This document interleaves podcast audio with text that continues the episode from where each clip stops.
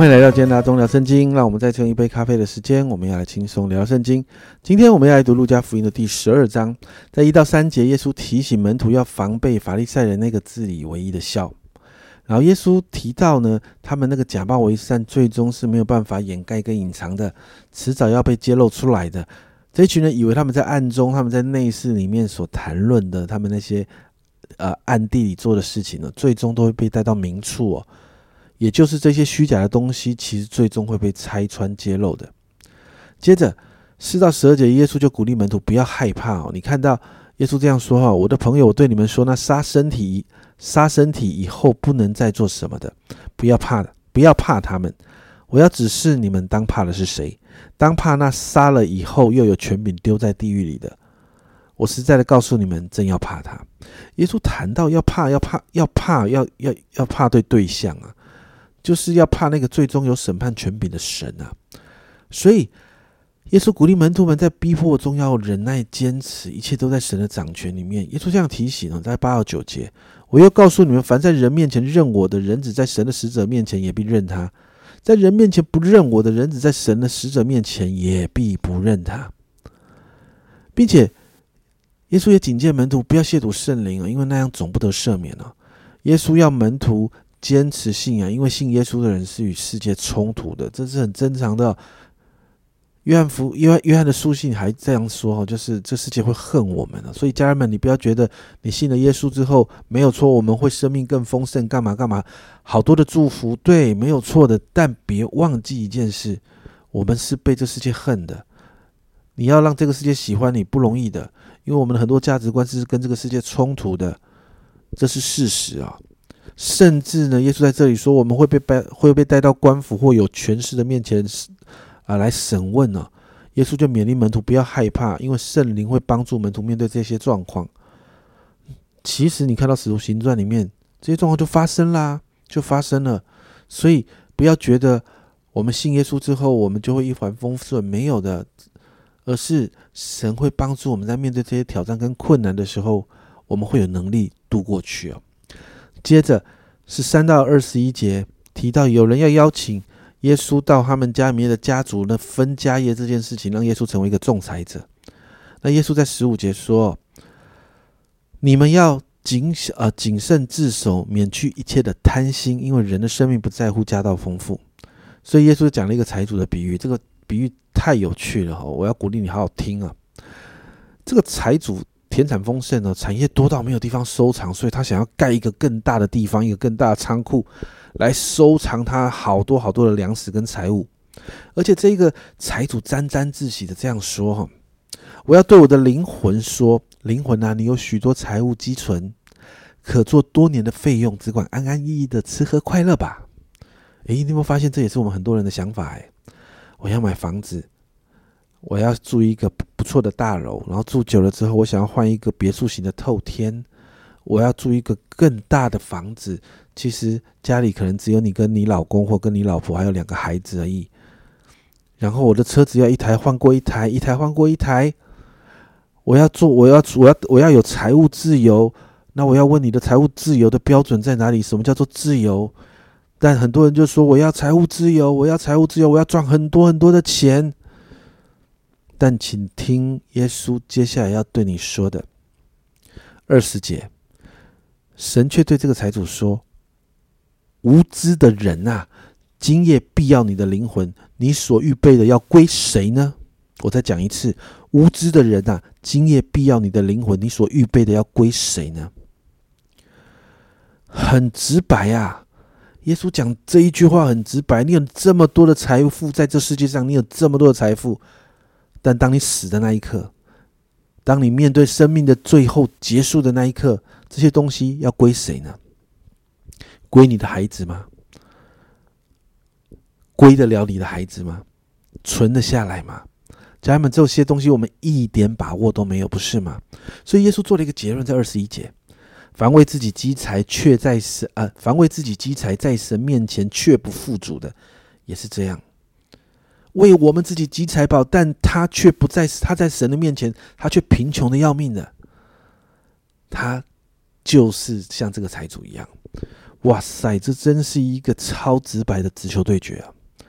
谈完这个比喻啊，耶稣就提醒门徒哦，我所以，我告诉你们啊，二十二三节，不要为生命忧虑吃什么，为身体忧虑穿什么。生命胜于饮食，身体胜于衣裳。生命有神保守看顾啊，所以家人们要把焦点，把我们人生的焦点不再放在赚钱这件事上了，要把人生的焦点放在这位赐人生命的神，还有他的国上面。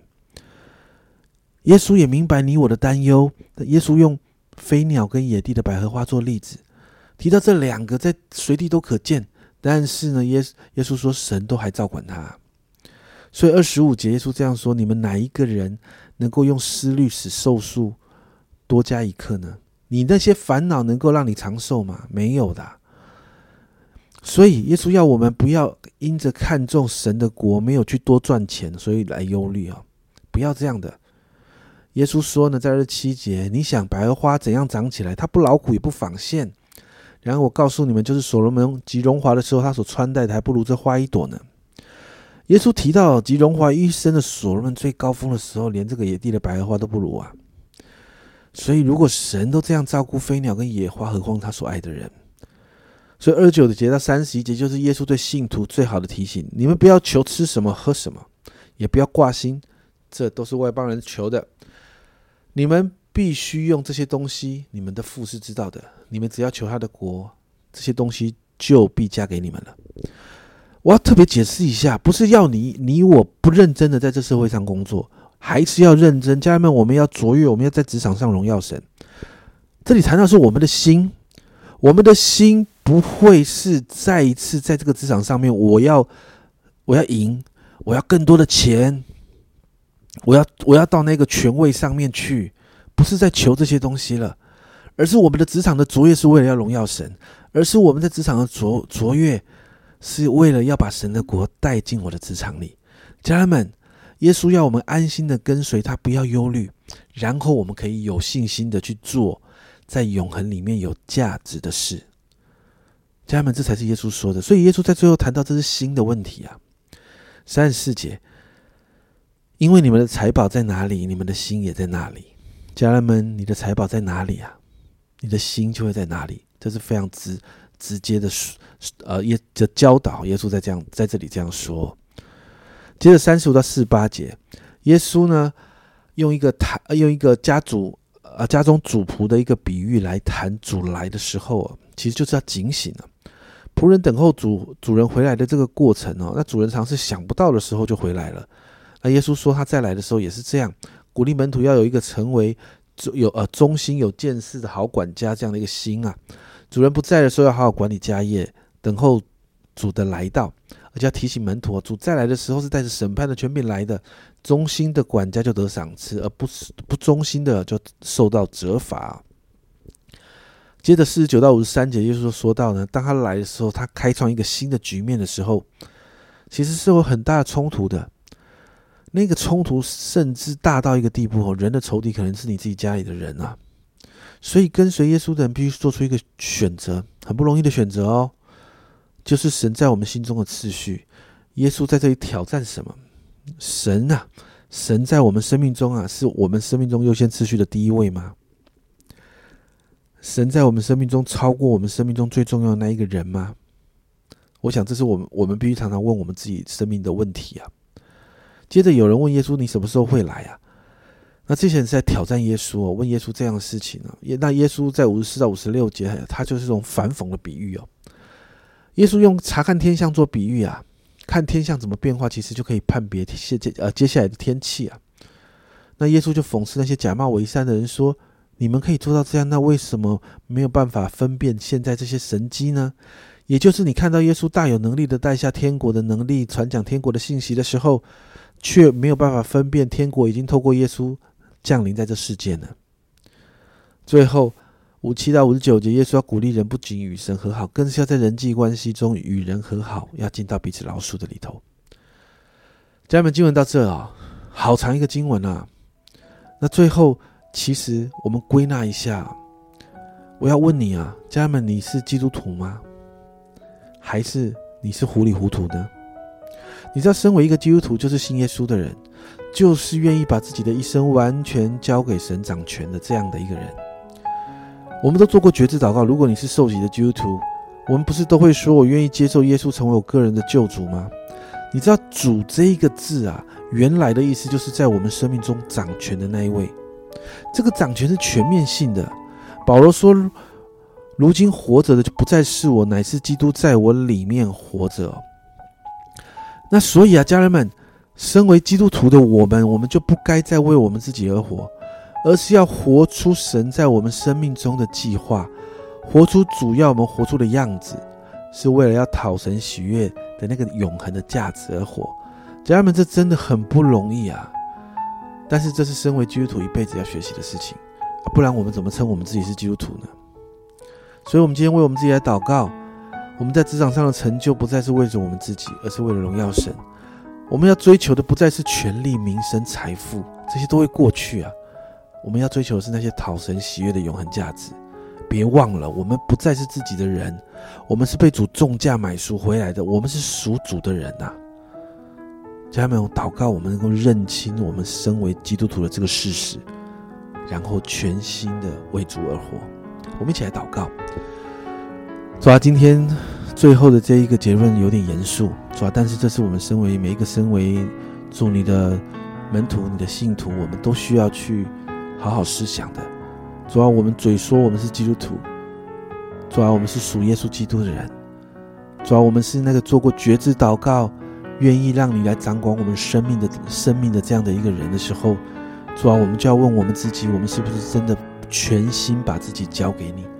主要，我祷告。我祷告，我们每一个人可以真实的面对我们的生命。抓啊，抓啊，哪一个部分还没交给你的？圣灵的提醒，我们就交给你。主啊，让我们是全心全意的交给你。因此，我们在面对挑战困难的时候，我们的选择才会是对的。所以，我们才会不犹豫的选择跟随你。主啊，我真的祷告，让我们可以认清楚我们的身份，认清楚我们是谁，认清楚我们属谁。好，让我们在跟随你的过程里面，我们是全心跟随，全心为你而活的。谢谢主，谢谢主。这样祷告，奉耶稣基督的圣名求，阿门。我再问一次，你真是基督徒吗？你全心为主而活吗？你知道你你不是自己的，你是主的。所以保罗这样说：如今活着的不再是我，乃是基督在我里面活着。我们一起加油。这是阿忠聊圣经今天的分享，阿忠聊圣经，我们明天见。